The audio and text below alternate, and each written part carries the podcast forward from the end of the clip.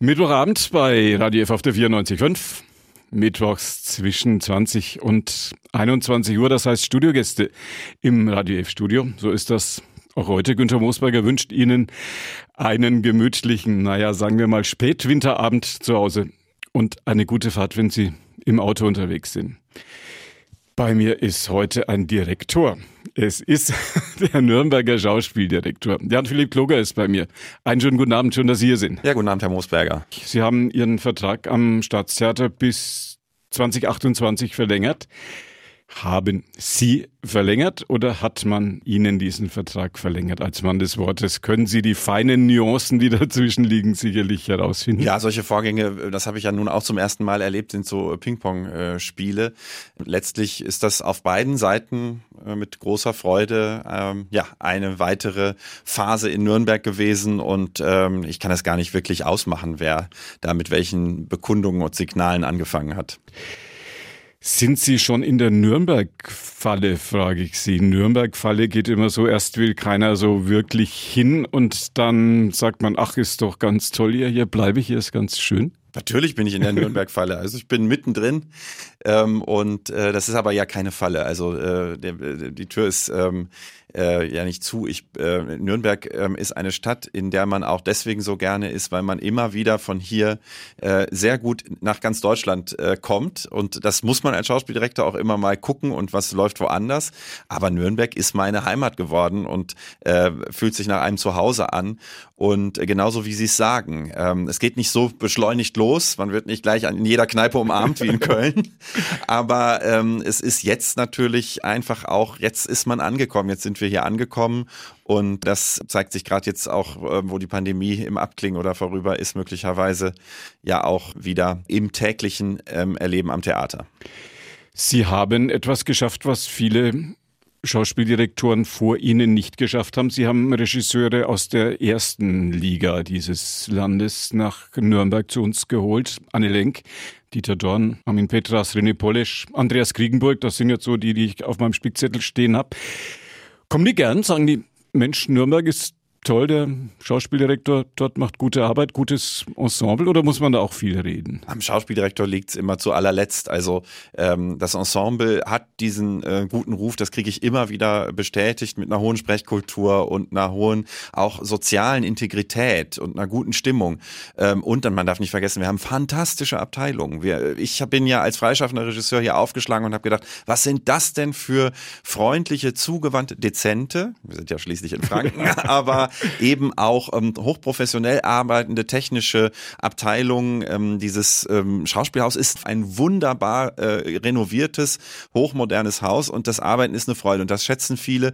Und trotzdem, wie Sie es sagen, ähm, wir sind hier nicht in Berlin und es kostet immer auch ein Begründen, warum will ich unbedingt dich hier haben? Was trägst du auch zu einem Programm bei? Das übrigens hilft teilweise immens, dass die Leute sagen, auch Autoren, auch da und Autorinnen haben wir ja viele sehr, sehr gute Uraufführungsaufträge Aufträge vergeben können.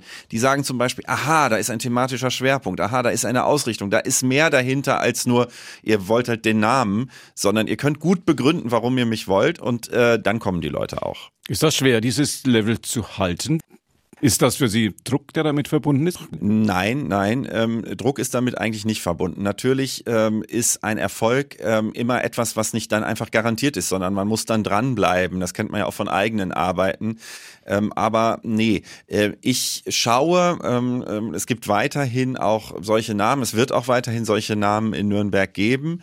Wichtig ist, dass man auch Leute hat unter den RegisseurInnen, wie das jetzt zum Beispiel Kieran Joe, wie das Branko Janak sind, die mit großer Regelmäßigkeit hier auftreten. Dass man also auch Leute hat, die Lust haben, sich so zu binden, dass sie hier zusammenwachsen, aber wir werden immer wieder auch diese großen überregionalen Akzente haben. Das gehört zu unserem Programm und das können wir auch halten. Damit das funktioniert, brauchen Sie natürlich auch gute Schauspielerinnen, gute Schauspieler.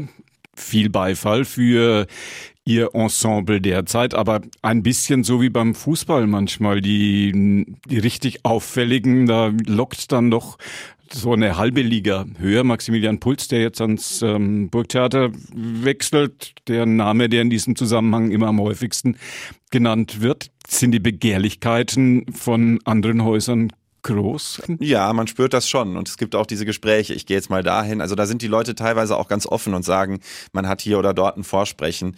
Ähm, ich sehe mit Genugtuung, dass es für manche Leute dann doch irgendwie gute Argumente gibt, in Nürnberg zu bleiben. Und Maximilian Puls, die sind da ja jetzt sehr freundlich. Also das ist ja ein, also es gibt kein größeres Haus im deutschsprachigen äh, Schauspielraum äh, und äh, für mich war das einfach eine große Freude und Ehre, dass er jetzt auch an dieses Haus gehen kann und ein solches Ausnahmetalent, wie er das ja ist, sich dann auch nochmal anders verwirklichen kann. Wir haben ja auch vorher schon in Wiesbaden zusammengearbeitet und einen sehr, sehr langen Weg zusammen. Er bleibt Ihnen gewogen, kommt für den Don Carlos eigens immer wieder einmal alle vier Wochen. Und nicht nur dafür, er guckt sich auch regelmäßig Vorstellungen an. Wien und äh, Nürnberg sind ja gar nicht so weit auseinander. Diese vierstündige ICE-Fahrt ohne Unterbrechung ist ja ganz schön. Die kenne ich ja auch äh, so ein bisschen vom Gastieren.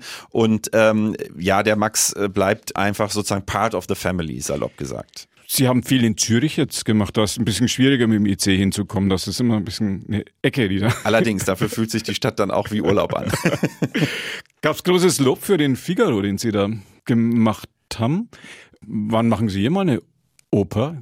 Sehr bald. Noch. Rossinis Cenerentola kommt ja noch diese Spielzeit in meiner Regie raus. Am 6. Juni ist es soweit und weil ich schon meine ähm, Rossinis sozusagen hinter mir habe, also an Rossini gerne dranbleibe, der Turco in Italien, in, in Zürich und in Essen am Alto Theater, der Barbiere und es gibt dann auch noch wieder in einem großen anderen Opernhaus danach ein Rossini, freue ich mich quasi hier jetzt auch auf das Heimspiel. Daniel Herzog hat ein natürlich unglaublich stark spielendes Opernensemble hier und und ähm, gerade in der Oper ähm, ist ähm, das Ensembletheater eigentlich an den ganz großen Häusern ja oft vernachlässigt. Hier hat man so ein richtiges Ensemble. Das ist also auch natürlich gut aus dem Ensemble zu besetzen, äh, so ein ähm, Aschenputtel. Und ich freue mich da sehr drauf auf die Arbeit.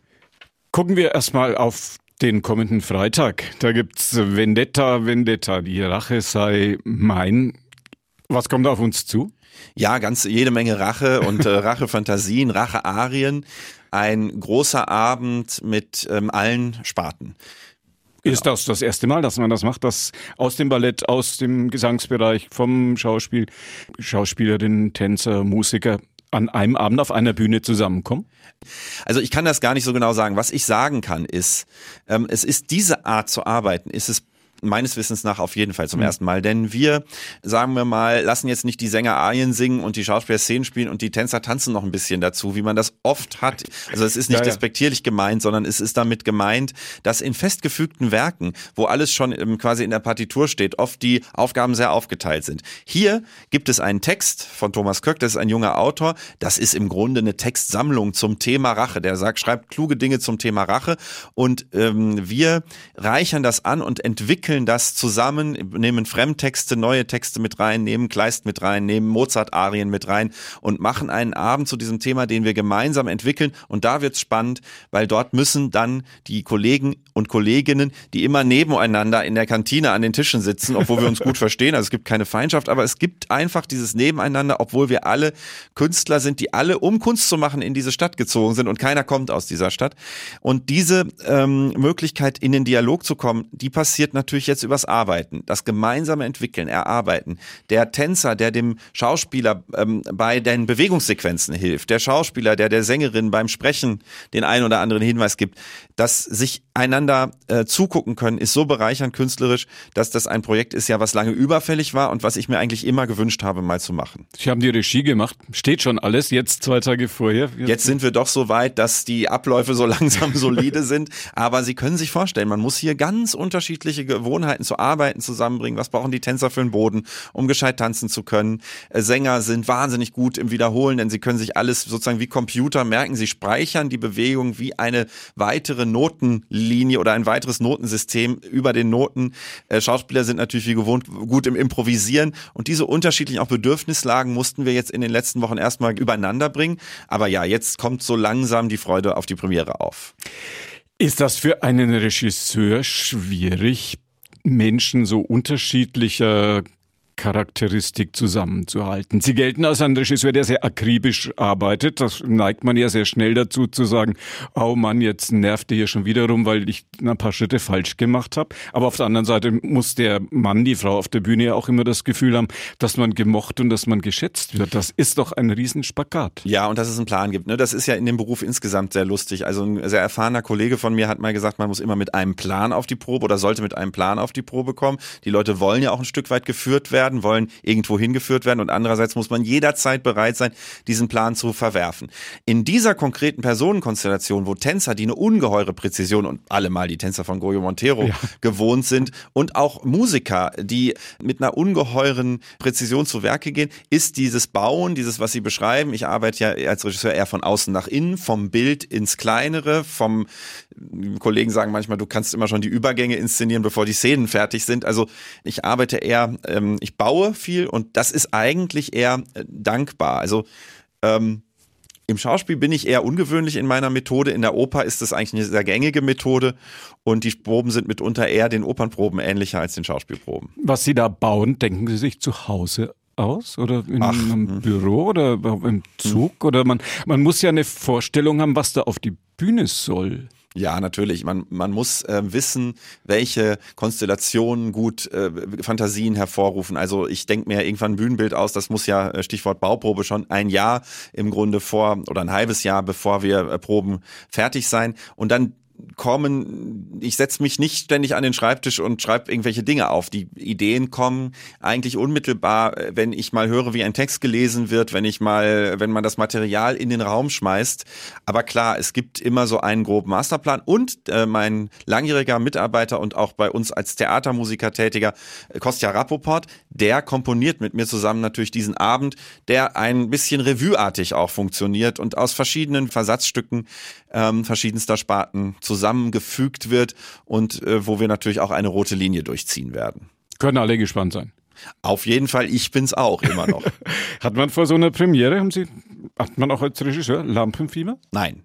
Wirklich? Das ist, ähm, ich habe das einfach nicht. Ich weiß gar nicht warum. Manche finden das merkwürdig. Ich sitze in jeder Premiere auch drin. Da habe ich überhaupt kein Problem mit. Ich genieße das. Das ist jetzt meine Arbeit. Ich muss die auch dann gehen lassen, wie ein Kind, was man irgendwann auch aus den Händen geben muss. Aber nein, ähm, ich ich habe das irgendwie ganz abgelegt. Es ist dann so, wie es ist und es wird entweder richtig toll und wenn es nicht richtig toll wird, dann vielleicht die zweite Vorstellung. War das schon immer so?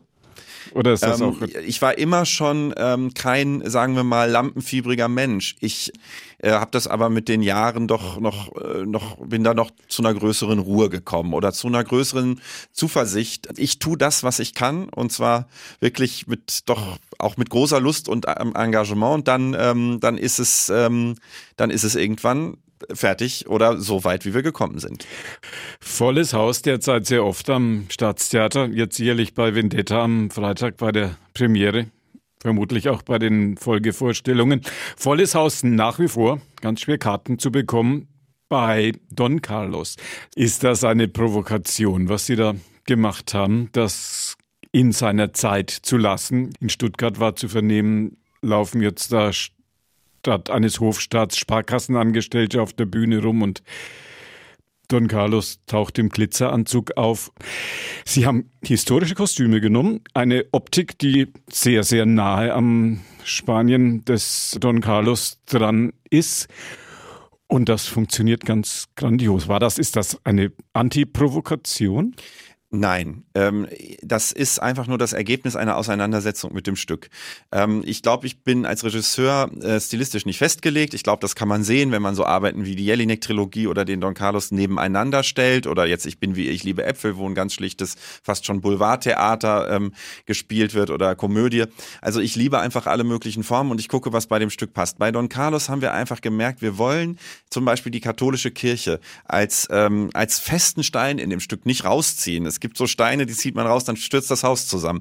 Wir haben einfach gemerkt, äh, dass jede sozusagen Überst Haupthöhepunkt eines Konzeptes. Für uns das, was das Stück in der Transferleistung des Zuschauers erzählen kann, der doch selbst darin dies autoritäre, um sich selbst kreisende System und auch die toxische Männlichkeit und so weiter erkennt und den Zeitbezug herstellt, dass sich das eigentlich am besten in diesem ja immer dann mit etwas Erstaunen, jetzt machen wir historische Kostüme, gewählten Ansatz äh, niederschlägt. Man muss ja trotzdem heutige, man sieht ja trotzdem heutige Menschen.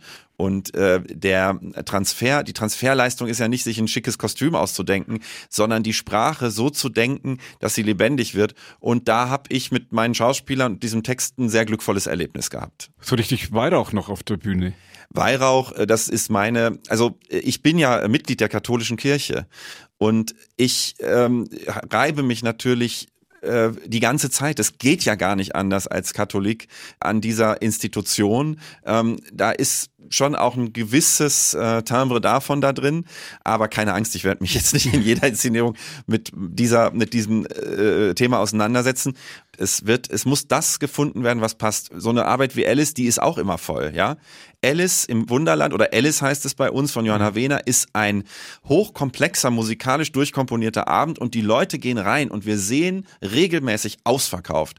Das ist fantastisch. Das ist nämlich ein Zeichen, dass das Publikum erstens wieder da ist und zweitens sich aber auch wieder Dinge zumutet und eben nicht nur ähm, Unterhaltung sucht offensichtlich, sondern auch anspruchsvolles äh, gerne besucht und das ist das Schönste, äh, was einem Schauspieldirektor, der sich für eine Stadt und für ein Publikum entschieden hat, passieren kann. Von Alice zu Gaia. Gaia rettet die Welt eine Etage, tiefer, eine Etage, eine Etage tiefer. Eine ja. Etage tiefer war jetzt die Premiere. Das ist ein total lustiges Stück, sagen viele. Die Nürnberger Kritik war so, dass sie gesagt hat, jetzt geht's mit dem Humor von Jan-Philipp Kloger jetzt langsam doch ein bisschen zu weit. Was sagen Sie selber dazu? Ich mag diese Aufführung sehr und ich stehe sehr zu ihr und dass ähm, eine ähm, Rezension sich von allen anderen, nämlich sehr positiven Rezensionen abhebt und das ist die unseres auch geschätzten Nürnberger äh, Kritikers, auch für seine Verrisse geschätzten, das ist doch ganz normal, das gehört dazu. Humor darf oder ist hier auch hier wieder nicht Selbstzweck, genauso wie der Humor von Elfriede Jelinek kein Selbstzweck ist. Humor ist Enttarnung, Humor ist Groteske, ist in dem Fall auch ein, äh, also mir selbst stockt der Atem vor der eigenen Blödheit, die mir und meiner Gattung Mensch in diesem Stück gespiegelt wird. Und äh, das ähm, ist stark an diesem Abend und das würde ich immer verteidigen. Und ähm, Theater ist auch Blödsinn und Irrsinn. Theater ist eine Sphäre, in der in einer rationalisierten Welt auch das Irre und das äh, Überdrehte immer schon seinen Raum hatte. Es ist jedem Shakespeare-Stück eigentlich anzumerken, das Derbe auch. Das wird natürlich auch in dieser Gaia ein bisschen gefeiert, aber es ist auch doch einfach nur ein Stück zur aktuellen Weltlage. Schlimm genug, dass sich die aktuelle Weltlage in so einer Groteske spiegelt. Sie mögen das ganz gerne, wenn das, man sieht das ja bei vielen Stücken, die Sie auf den Spielplan bringen, wenn ein bisschen ein Element der Leichtigkeit auch dabei bei ist. Das so, so voll dystope ist nicht unbedingt ihre Handschrift. Das ist eine gute Beobachtung, wobei der Don Carlos ja nun wirklich ja. tatsächlich ja. ein rein tragischer Stoff ist. Aber auch da, wenn der Don Carlos an die Rampe tritt und ähm, selbst ins Theaterspielen verfällt, auch da gibt es Momente, wo man vielleicht schmunzelt. Mozart und Richard Strauss haben mich das einfach gelehrt. Das sind für mich die groß, größten Lehrmeister, dass die Tragödie immer ganz nah an der Komödie liegt und andersrum. Aber wir bleiben breit im Spektrum und zeigen das Komische verquickt mit dem Tragischen, aber auch das ähm, ganz heftige Komödie. Ja, Komödie mit Banküberfall hatten wir mal. Das Genre muss auch weiter bedient werden. Christian Brey ist einer der ganz großen Meister der Komödie, die wir in Deutschland haben. Und weiterhin auch tief Tragisches. Der Spielplan für die nächste Saison steht schon so perspektivisch? Ja, in großen Zügen, aber wir halten auch, weil Theater ja immer auf Gegenwart reagieren muss, noch ein paar Bälle in der Luft. Da haben wir auch letzte Spielzeit ganz gut dran getan, als dann der Krieg doch dazu geführt hat, dass wir noch zwei Positionen gestürzt mhm. haben. Sowas muss möglich sein.